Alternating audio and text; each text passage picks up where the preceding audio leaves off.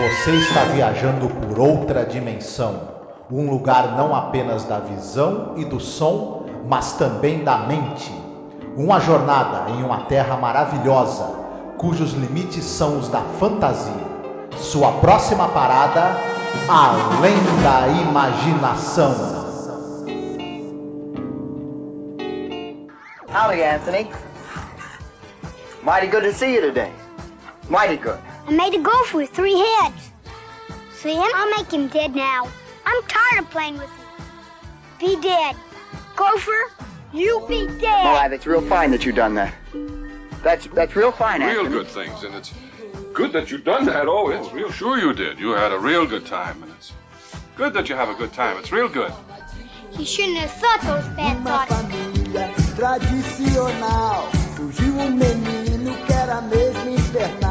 Olá, ouvinte! Seja bem-vindo a mais um episódio sobre a série clássica Além da Imaginação.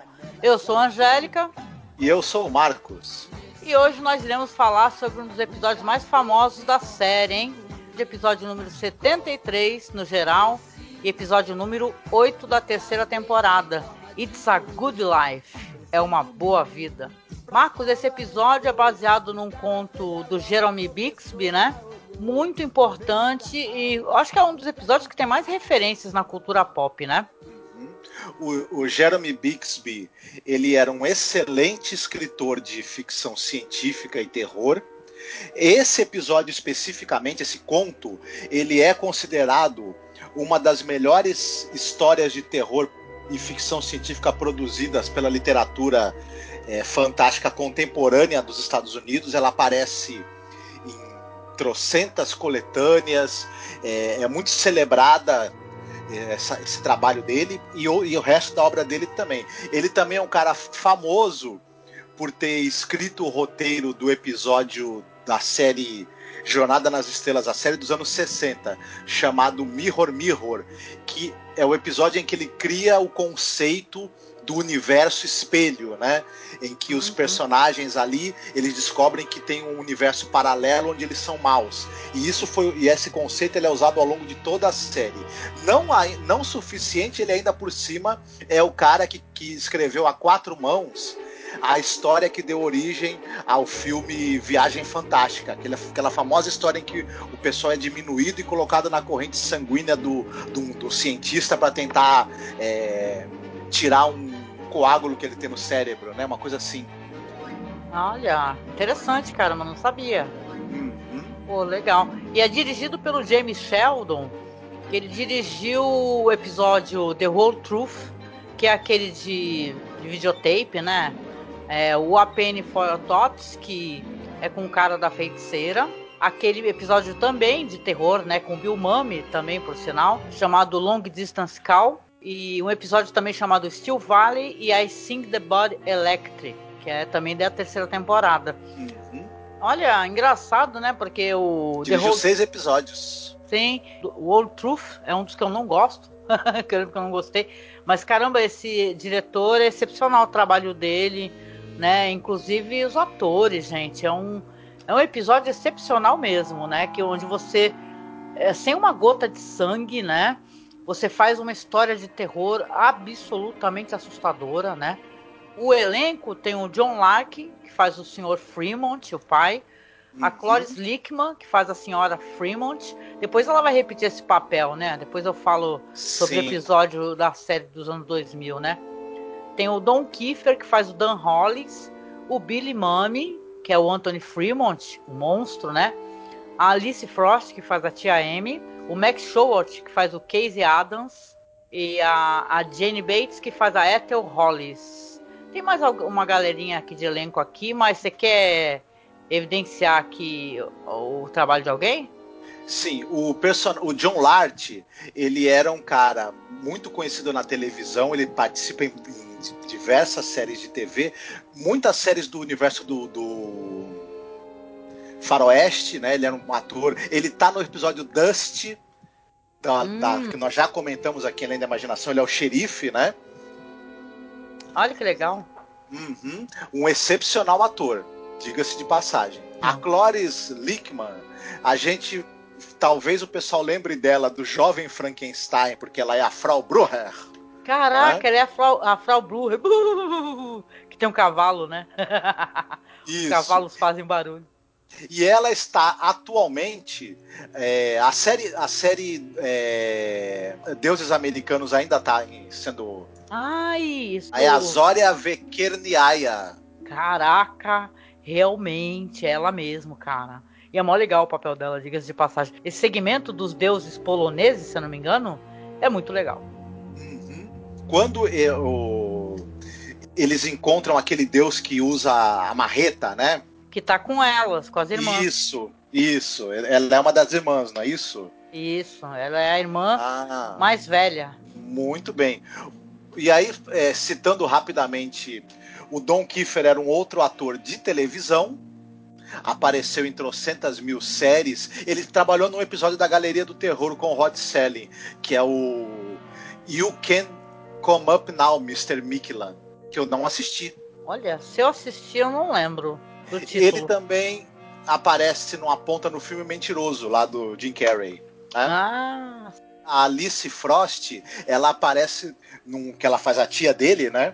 A tia do menino nesse episódio, ela aparece no episódio The 16mm Shrine. Ah, maravilhoso. É, episódio que tem a Ida Lupino como atriz principal. Muito bom, a Ida Lupino que eu lembro que eu falei de maneira muito emocionada sobre ela. E a gente só vai conseguir falar da Ida Lupino, acho que na quinta temporada, né? Ah, o Bill Mummy, só para terminar falando do elenco, ele é o menino do, da série Perdidos no Espaço, por exemplo. Né? Pra, só para citar um outro famoso papel dele. Né? Ah, Bill Mummy, sim. Então, eu queria comentar, né? Porque esse episódio ele teve uma continuação nessa série de, dos anos 2000, né? De 2003, na verdade, né? Ela começou em 2002, 2003. A série era apresentada pelo Forrest Whitaker. E a gente vai comentar um pouquinho mais, fazendo até uma comparação, né, colocando lado a lado. Mas nesse episódio, que é uma continuação, é o rapaz já adulto, né, o Billy Mummy já um homem, e ele tem uma filha, sabe? Então é até interessante, algumas coisas pelo menos são interessantes, no sentido de que eles, é, por exemplo, a menina é a filha mesmo do Billy Mummy, né? E tal. E eles tentam dar uma um desfecho assim para a história, só que eu não acho que é tão legal, claro, quanto esse episódio da série clássica, que ele é muito bem feito, né? Esse, essas séries assim dos anos 80, dos anos 2000, eu acho que elas carecem de uma fotografia mais requintada, sabe? Coisa que a série antiga tem muito, né? Tem um George Clemens da vida, né? Então fica uns episódios que inclusive são muito bonitos de se ver, né? Também tem o filme, né, o The Twilight Zone Movie.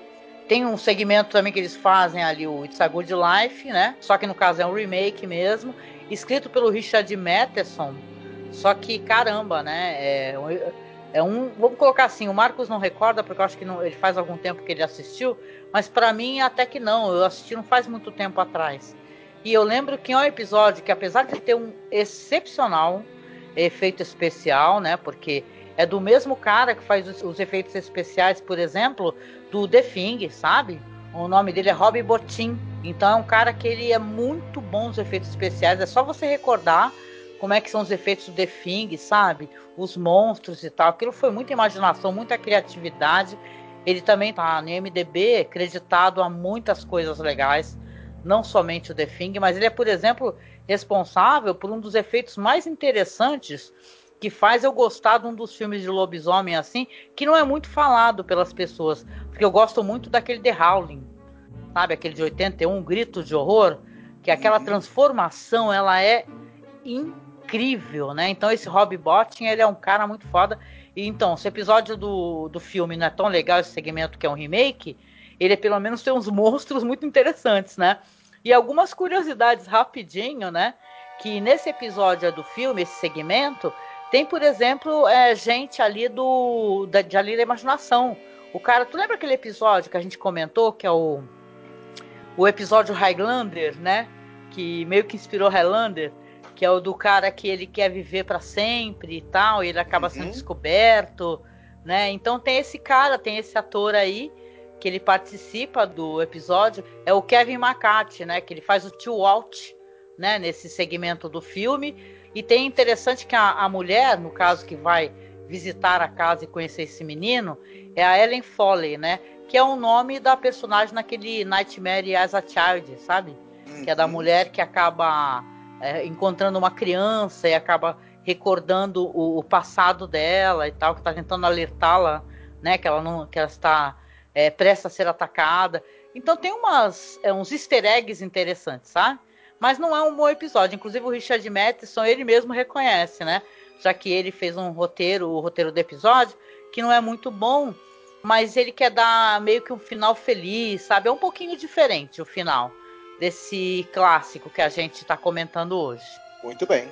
Eu realmente não lembro desse, desse segmento do filme, além da imaginação. Faz muito tempo que eu assisti, vou acabar revendo para poder conferir. Ah, pois é, não, e, e também tem muitas é, é, homenagens, tem o desenho do Johnny Bravo, né? Se eu conseguir, eu vou colocando os links para vocês aí. Tem o desenho do Johnny Bravo, que é o episódio chamado Johnny Real Goods, que é bem engraçado também. Diz que tem esse livro eu não li, que é do Stephen King, escrevendo sob o pseudônimo de Richard Bachman, que é o The Regulators, né, que é um romance dele de 96. Esse eu não li, né, que fala que tem um, um jovem chamado Seth Garin, que ele usa as habilidades dele para matar os pais e tal, aterroriza as pessoas, né? Então é cheio de, de, de, referências interessantes mesmo. Se você for procurar, tem referência em videogames e tal, então é, isso não, não ia acabar nunca, né? Mas de qualquer uhum. maneira, a gente falou sobre as referências principais, né? Ou os remakes, ou as, as continuações. Então é isso. Vamos lá, a sinopse do episódio? A sinopse do episódio é a seguinte. Há problemas na cidade de Pixville, Ohio. Não há comida suficiente, não há telefones, não há eletricidade, não há contato fora da cidade há meses e a população está diminuindo.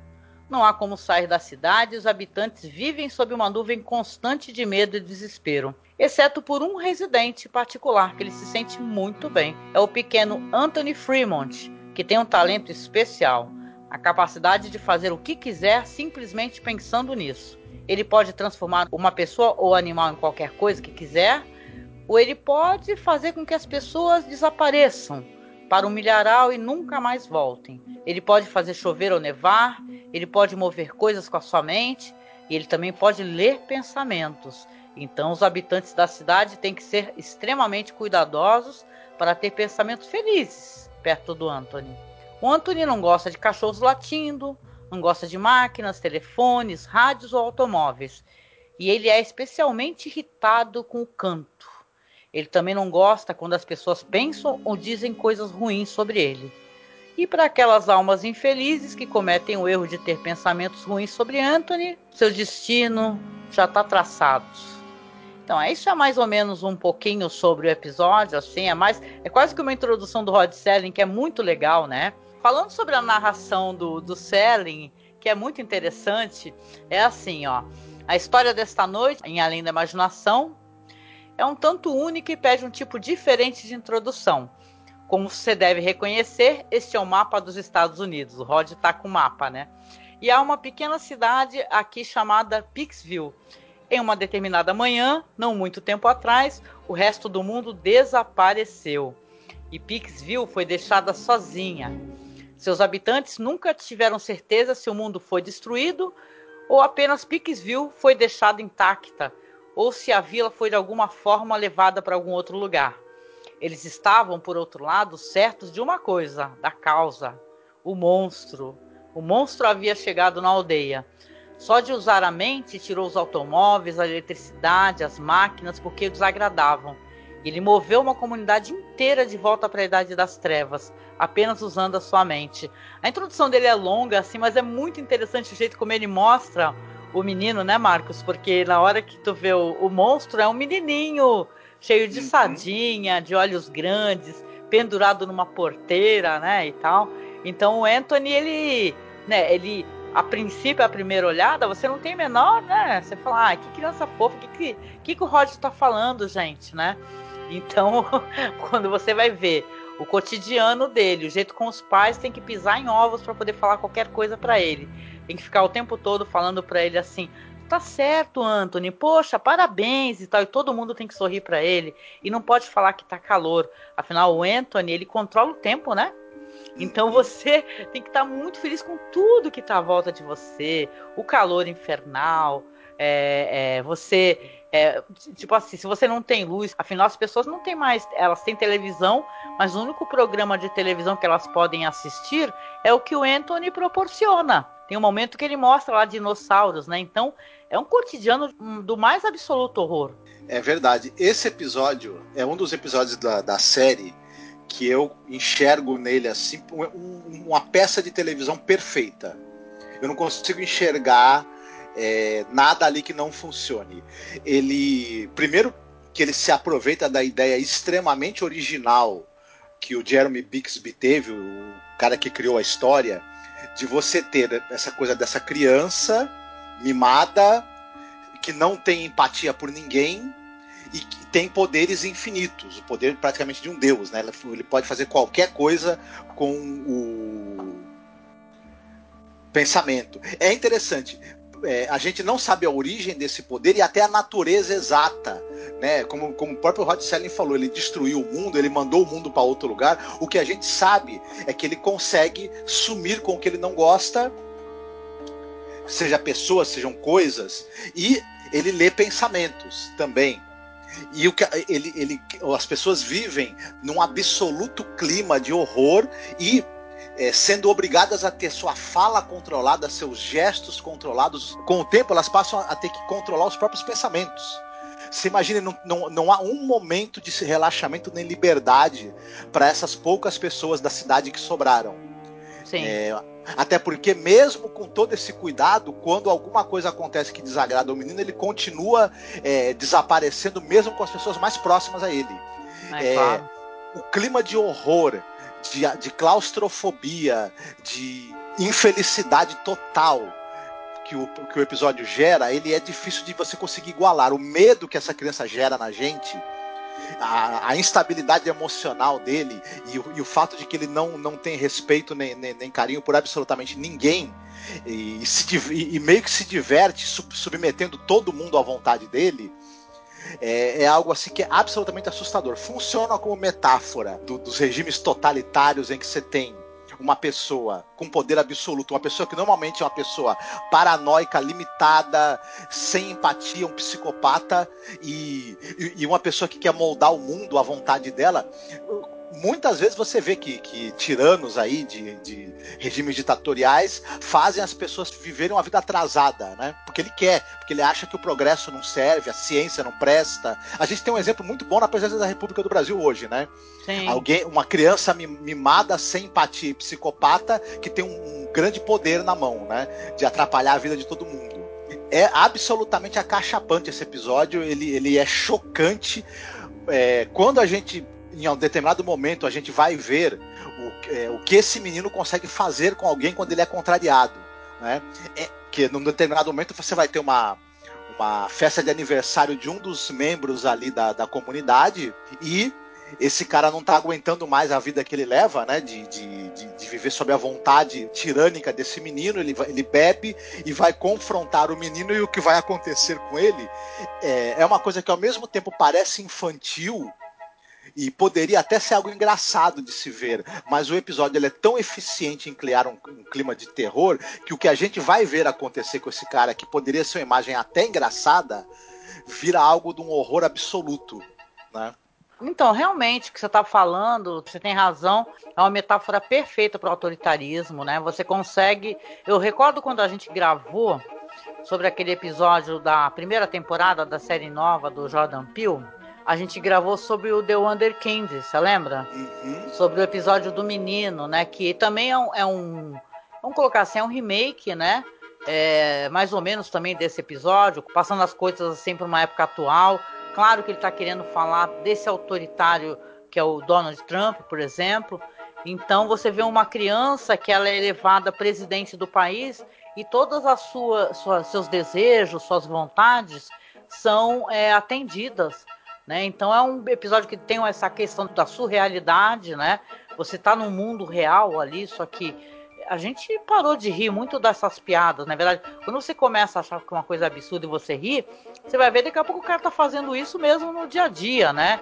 É, daqui a pouco você vai ver o cara tá cometendo crime de responsabilidade todo dia, né? Coisa que ele vai, ele vai quebrar o decoro do, do, do cargo dele, a liturgia do cargo. Então, né, começa a se tornar uma coisa que no começo era engraçada e absurdo, depois não é mais.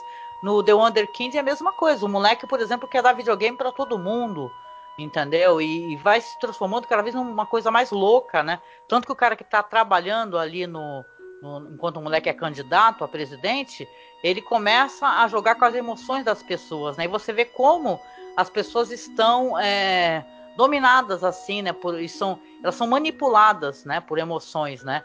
Ainda mais ser uma criança que nunca mente e tal, tem um lance do cachorrinho. Só para mencionar o The Wonder Kids, que é um episódio muito bom e a gente comentou sobre ele, tá? Vou deixar ele marcado aqui para vocês. E é claro, é um episódio absolutamente absurdo, né? Se você pensa assim, é, na questão de autoritarismo, ele é muito óbvio, né? Eu lembro um podcast que eu escutei muito interessante também, que é do Calma Gente Horrível, sobre homens mimados, que fala de, realmente de autoritarismo. Então tá muito junto, né, esse negócio, né, Marcos, do autoritarismo e o cara ser mimado, quer que façam tudo, concordem com tudo que ele diz, e tal, não entende que, que você governar tem que ter uma pluralidade de ideias, né? Você está governando para todos, não é, não é só para sua, para os seus chiqueirinhos, está governando para todo mundo, para um país inteiro. Então não é assim que funciona, né? Você não pode falar o que você quer, você não pode fazer o que você quer, né? Você, o que você faz é, é, é você tem, é, você tem responsabilidade. Isso aí vai infringir na vida das pessoas. Voltando para o episódio, né? Que a gente acaba falando de questão política ele é um episódio absolutamente primoroso, né? Aquele negócio que ele deixa o tempo todo você tenso, né? Porque primeira, uma das primeiras cenas que o moleque tá presente assim quando tá chegando um rapaz, acho que não sei se é o leiteiro, é o cara da mercearia para entregar, e ele tá falando que tá fazendo um esquilo com três cabeças, algo assim, né? E depois desaparece com o esquilo, nem mostra pra gente, porque não precisa mostrar, né? Você entende que ele não tem a menor empatia, né? Agora você fica pensando se o moleque é um psicopata ou se ele é uma criança incapaz de ter empatia com os outros, né? Concordo com tudo que você falou. Esse, esse episódio ele funciona maravilhosamente bem como história de horror e fantasia, mas ele também é um excelente espelho de algumas coisas que tem na nossa vida real. Algumas questões políticas, na verdade, né? Uhum. Da, ele é um excelente espelho da autocracia né? Então é um episódio que eu acho até que nos, no, nos dias atuais, pelo fato dele ter paralelos com a nossa realidade é, imediata, ele se torna mais aterrorizante ainda. Né? É. E você fica se perguntando, né? Porque tem esse personagem, o Dan Hollis, né? Interpretado pelo Don Kiefer, né? Que é o cara que você estava contando que vai ter o aniversário dele e ele começa a beber e ele ganha um disco do Perry Como, né? Só que o, o, o Anthony, ele não permite que ninguém toque disco em lugar nenhum, né? Ele fala, ah, eu podia tocar esse disco aqui. Aí tá meio bêbado, né? Aí a mulher dele fala, não, não, você toca em casa, depois você fica até se perguntando, né? Apesar que disco tem aquelas movi é, moviola, né? Não lembro. Que você pode rodar com a mão, de repente, né? Quando não tem eletricidade. Qual que é o nome dessas, desses aparelhos?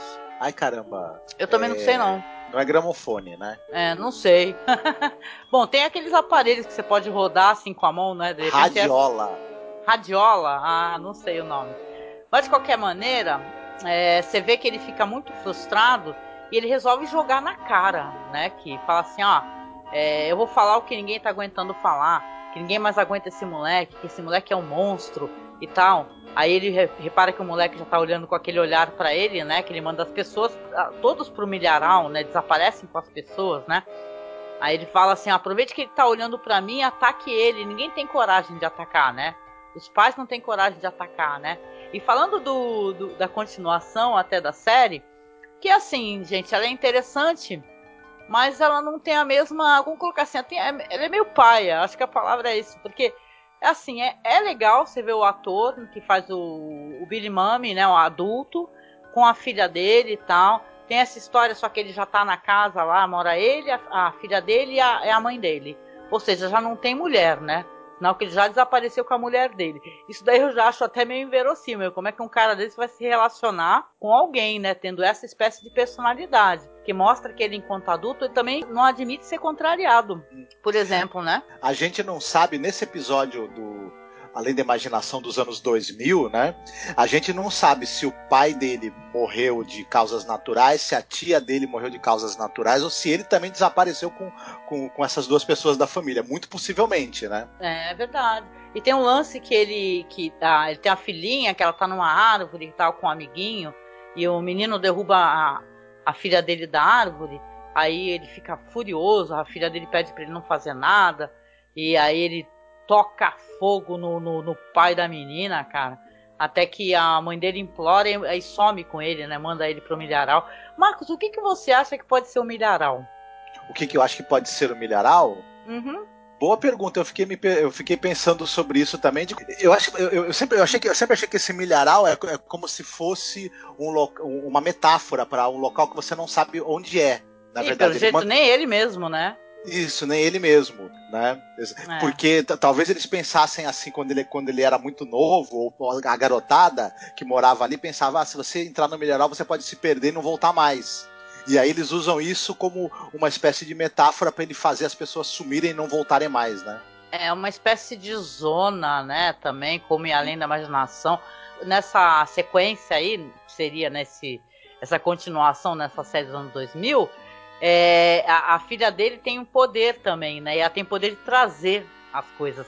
Eu não vou contar para vocês, eu até porque eu coloquei no, no grupo, no Fãs de Além da Imaginação, eu coloquei um link para todo mundo assistir, tem a série completa, dublada, não consegui achar legendada, que é até a versão que, é, que passa no SBT. Mas dá para ver de boa. Então, aí vocês me dizem o que, que vocês acharam, assim, dessa continuação, que a gente achou que assim, é legal, só que não é tão interessante quanto o, o da série clássica, né? Que isso daí traz medo o tempo todo, né, Marcos? Cada Sim. segundo você sente medo, cara, porque é muito tensa a situação, né? Tem aquele lance lá, por exemplo, que ele vai transformar esse cara na. esse Dan Hollis aí. É, o efeito é bem feito, apesar de não ter muitos recursos. É isso que eu acho interessante. Que fica mais legal os recursos, né, os efeitos e as trucagens na série clássica do que nesse episódio mais moderno. Que ele transforma o cara, dá pra ver que ele transforma numa espécie de boneco, né? Com a, um boneco de mola, assim, com a cabeça dele, né? Você vê a sombra, né? Esse episódio ele joga muito com a nossa imaginação. A gente é, sugere que o mundo todo desapareceu, é sugerido que eles vivem uma vida sem eletricidade, sem recursos, né, da tecnologia que o menino não quer. Sugere o que o menino faz com as pessoas. A gente acaba vendo pouco. No, no episódio da, da, série dos anos 60. A gente vê, é mostrado muito menos do que é mostrado no episódio de 2002 e muito menos do que é mostrado no filme depois. Mas o fato de que, de que ele é muito econômico, o episódio da série que a gente, dos anos 60, em mostrar as coisas, faz com que a imaginação da gente corra solta. E se torna tudo muito mais assustador quando você tem que imaginar os horrores, né? É, e não tem final feliz, né? No, no episódio. Não tem final feliz de jeito nenhum. Você é, vai ter o pessoal naquela situação e refém daquela situação e eu tava até muito curiosa para assistir esse episódio, essa continuação, porque eu, você fica pensando, fala assim, caramba, será que eu vou matar esse personagem? Porque esse é tipo de, de, de personagem que tem que morrer, né? De alguma maneira. Mas eu até acho aqui, refletindo depois do final, que o que aconteceu a ele, é, é, eu acho que é pior do que a morte. Né? Até porque ele não tem o mesmo poder que a filha dele tem, né? Tem a questão da solidão, né? Então, eu acho que é bem interessante, né? Qualquer maneira, episódio, vou te falar, é excepcional, assim, episódio que, que realmente ele tá impresso na cultura pop, né? Todo mundo conhece, todo mundo coloca entre os 10 episódios mais queridos de Ali na Imaginação. E ele é absolutamente muito bem atuado e, sei lá, ele, é, ele funciona em todos os sentidos, né? Porque o, o o, o menino na história do Jeremy Bixby, é uma criança de 3 anos de idade, né? O Célio envelheceu, quer dizer que deixou o moleque mais velho, acho que tem 8 anos de idade, aquela criança. Então você vê que fica diferente a situação, né? E também tem um lance que no conto, o menino às vezes faz coisas boas para as pessoas, entendeu? No caso desse episódio não tem, não tem essa. se ele, alguém estiver pensando uma coisa ruim dele, ele desaparece com a pessoa. Entendeu? Ele, ele tortura o tempo todo. As pessoas vivem com medo o tempo todo, né? Isso aí é impossível você não fazer uma leitura com regimes autoritários, né? Com toda certeza. Sim, o episódio ele não tem ele além de não ter final feliz na verdade ele não tem um único momento feliz né a gente a, a, a, gente sente que essas pessoas não têm um segundo que seja de paz de felicidade ou de liberdade é a, é a opressão o tempo todo em todos os níveis é absolutamente assustador ah, não, e o final, hein? Porque você tem o episódio todo o pessoal reclamando do calor. Aliás, não pode reclamar do calor, né? Tem até a tia lá, que a mãe ficou o tempo todo falando pra ela assim: ah lá, tá muito calor, tá muito calor, tá insuportável. Aí a mãe do Anthony fica falando: não, tá tudo bem, o dia, o dia tá ótimo. Por favor, não fala isso, né? E, porra, no final, do nada, o moleque resolve mudar a temperatura e faz nevar, cara. Isso, aí vai o, destruir a colheita, né? Puta, vai destruir a colheita, vai destruir tudo. Aí o pai perde a paciência, né? Começa a, a falar que é isso, não sei o que, seguram ele, né? Ele acaba se controlando e tal, e ele acaba terminando. Isso é mó triste, né? Falando assim, ah, a neve é uma coisa boa, né? É uma coisa muito boa. Amanhã vai ser um dia muito bom, né? É, meu, é, sou inferno, é inferno diário, cara. É o negócio. A gente até tava comentando, né? A gente ficava comentando como é que na, na hora que esse menino tá dormindo, porque ele tá dormindo, em teoria tá inconsciente, ninguém ataca ele nem mata ele, né? Porque você tem uma. Isso aí só mesmo é uma história de, sei lá, de fantasia, porque no mundo real, cara, se existe uma pessoa com poder desse, as pessoas sabem que ele tem esse poder, a, a única coisa que as pessoas vão querer fazer o tempo todo é tentar matá-lo, de uma maneira ou outra. Dormiu, morreu, cara. Vai ter que dormir numa sala, num quarto do pânico blindado, cara. Pois é, mas a gente assiste no mundo real pessoas cruéis, sem empatia, com poder, infernizando a vida de todo mundo e ninguém fazendo nada contra elas também, por medo, é? por, por receio, por porque estão ganhando alguma coisa. A gente vê isso acontecer. Exatamente. Aí você chegou no, no tocou na ferida, né? A gente é, é, vive num país onde tem, tem um cara que é, já estamos em mais de 200 mil mortos. Você está ouvindo isso no futuro? Espero que a gente tenha saído dessa pandemia, né? Mas estamos aí em mais de 200 mil mortos, né? E o cara ainda está oferecendo cloroquina, ivermectina, e o caralho a quatro, e ele está todo dia é, promovendo o charlatanismo, que inclusive é crime, né? É, é impressionante. A gente concordo contigo. A gente vive vive sobre o, jugo de um total e completo imbecil louco, cheio de, de, de vontades e de orgulho, de um orgulho de si mesmo, que uma pessoa totalmente incapaz para ser, sei lá, síndico de prédio e é o presidente e puta merda, né? Continua aí, né? Ah, vamos esperar, né? Vamos ver o que, que vai nos trazer o futuro, né? A gente não pode ir pro lado da barbárie, né? Uhum. Pois é. é. Pois é, esse é um episódio excepcional e a gente gostou muito de conversar sobre ele. E a gente chega naquele ponto do podcast que eu te pergunto, Marcos, e aí? Ponto alto e ponto baixo. Não tem ponto baixo nesse episódio. Só, é, ponto alto, eu acho que a, que a história, por exemplo, o storyline dele é absolutamente é, fora do comum, inovador, interessantíssimo. Não é à toa que o conto se tornou um clássico da literatura fantástica americana, né? Pois é, sim. Com certeza, concordo contigo também. Olha, não consigo pensar em nenhum ponto baixo. Episódio absolutamente perfeito, né? O que a continuação talvez deixa a desejar, ele não deixa. Ele ao mesmo tempo que ele tem uma ele é muito sintético, né? Como ele quer contar essa história, ele quer dizer isso, não tem final feliz. É que nem o Seren fala, né? Não tem não tem nenhum comentário, né? Não tem nenhuma, não é que é nenhum comentário aqui, nenhum comentário. Queríamos apenas apresentar a você um de nossos cidadãos muito especiais, o Anthony Fremont, de 6 anos, que mora numa vila chamada Pixville. Né? Então você, é, ele fala sobre isso, né? Que a gente é obrigado a pensar coisas boas, né? Então você está fudido em Além da Imaginação e às vezes está fudido no mundo real também, que é bem pior que Além da Imaginação. Pois é, infelizmente. e aí, no finalzinho a gente sempre faz uma recomendação de filme. O senhor é, escolheu alguma coisa aí para recomendar? Eu vou roubar de novo, aliás, eu tô roubando todo episódio, inclusive, né? Você tá maior ladrão. Certo. Eu gosto demais de Jornada nas Estrelas. E esse episódio ele tem uma, alguma, uma certa ligação com o universo de Jornada nas Estrelas. Eu, já, eu vou explicar rapidamente qual é que é para poder fazer minha indicação. Eu vou indicar três episódios. Um episódio que eu gostaria de indicar é o episódio, é o segundo, é o episódio número 4 da segunda temporada da série clássica do Star Trek. Por quê? Porque o episódio foi escrito pelo Jeremy Bixby, que é o cara que escreveu o conto que inspirou esse episódio do Além da Imaginação que a gente comentou. Esse episódio é o, é o Mirror Mirror, que é o episódio no qual Jeremy Bixby criou um dos conceitos que ele acaba aparecendo várias vezes ao longo das, do, do, do, universo do, do Jornada nas Estrelas, do Star Trek. É o episódio em que o, a, o Capitão Kirk e sua tripulação encontram, é, vão parar num universo paralelo em que a, existe um império cruel, perverso, tipo Klingons, e que, na, e que eles fazem parte desse império. Né? A Federação dos Planetas ali, ela, ela, em vez de ser aquela coisa benigna que ela é no universo em que eles vivem, no universo paralelo ela é um, ela é um, um império é, planetário cruel e violento. E eles vão encontrar as versões malvadas dele.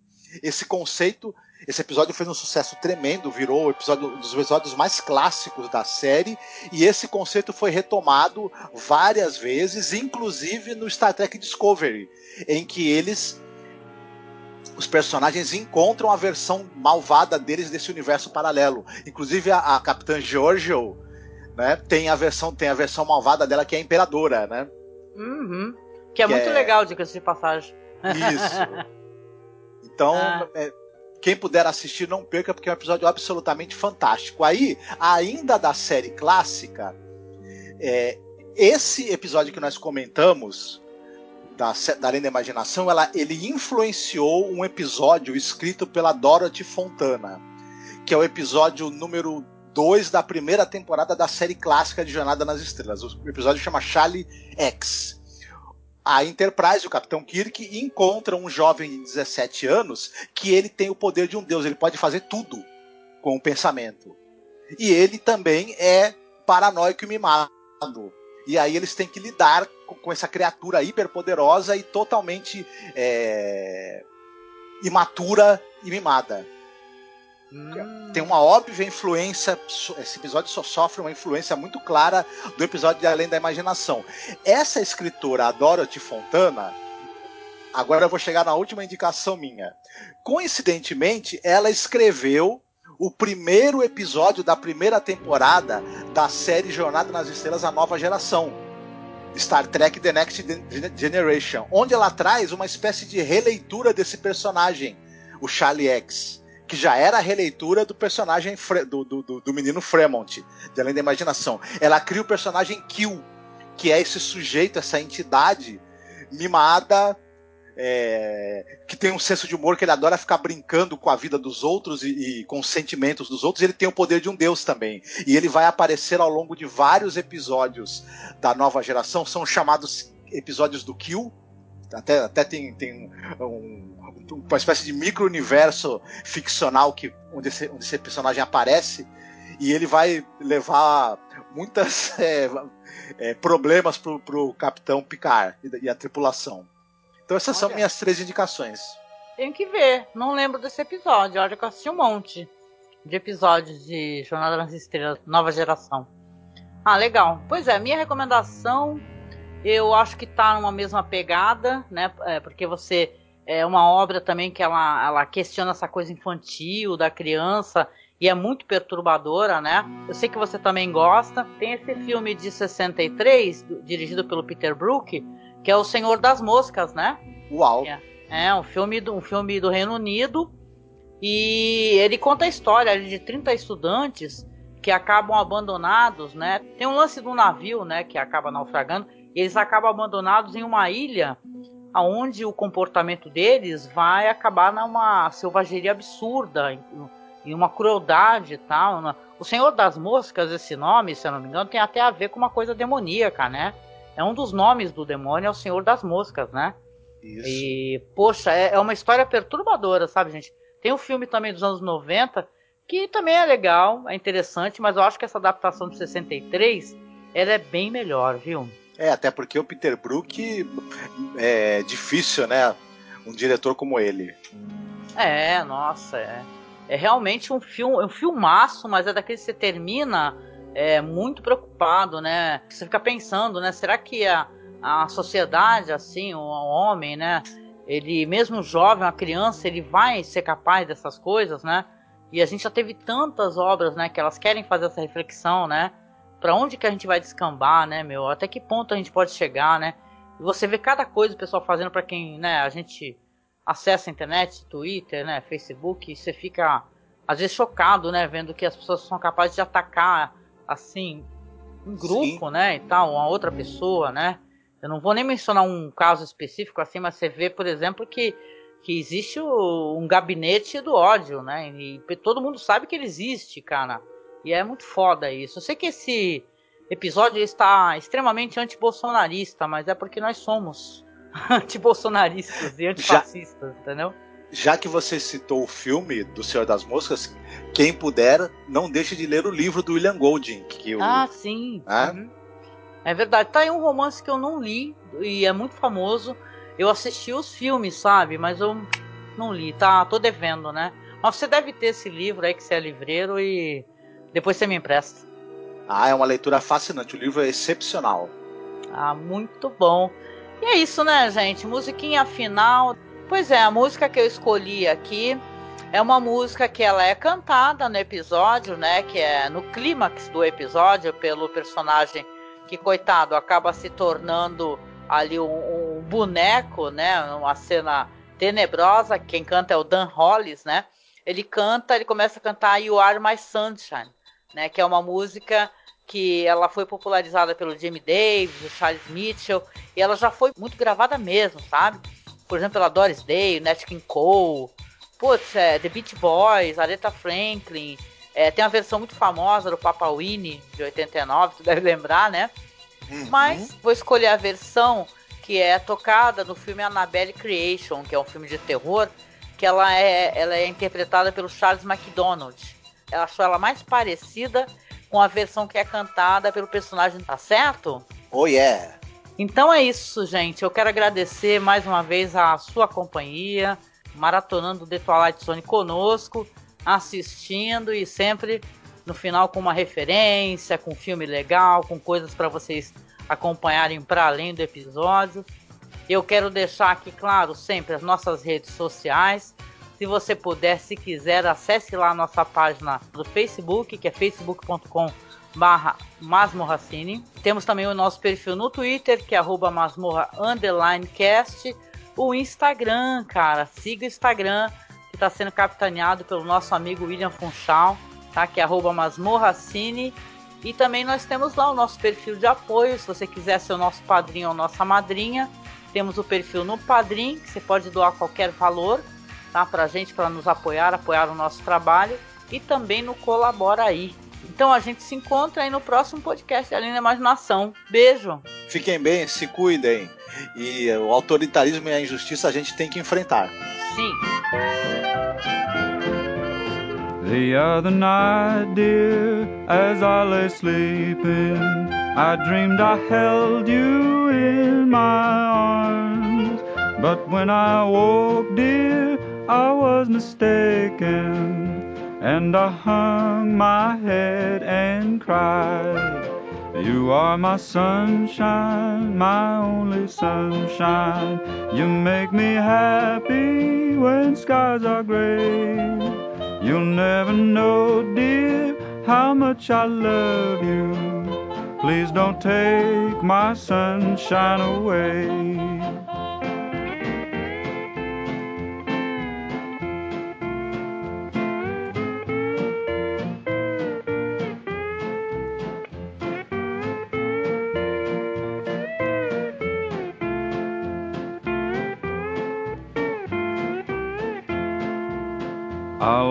I'll love you and make you happy if you will only say the same.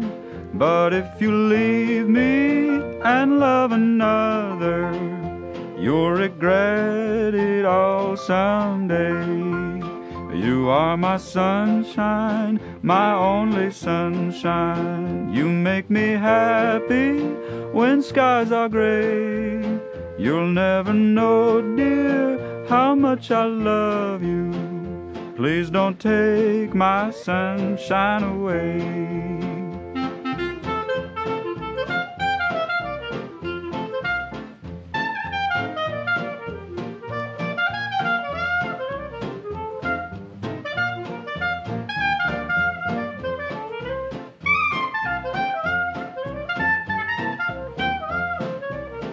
You told me once, dear, you really loved me, that no one else could come between. But now you've left me and love another. You have shattered all my dreams. You are my sunshine, my only sunshine. You make me happy when skies are gray. You'll never know, dear, how much I love you. Please don't take my sunshine away.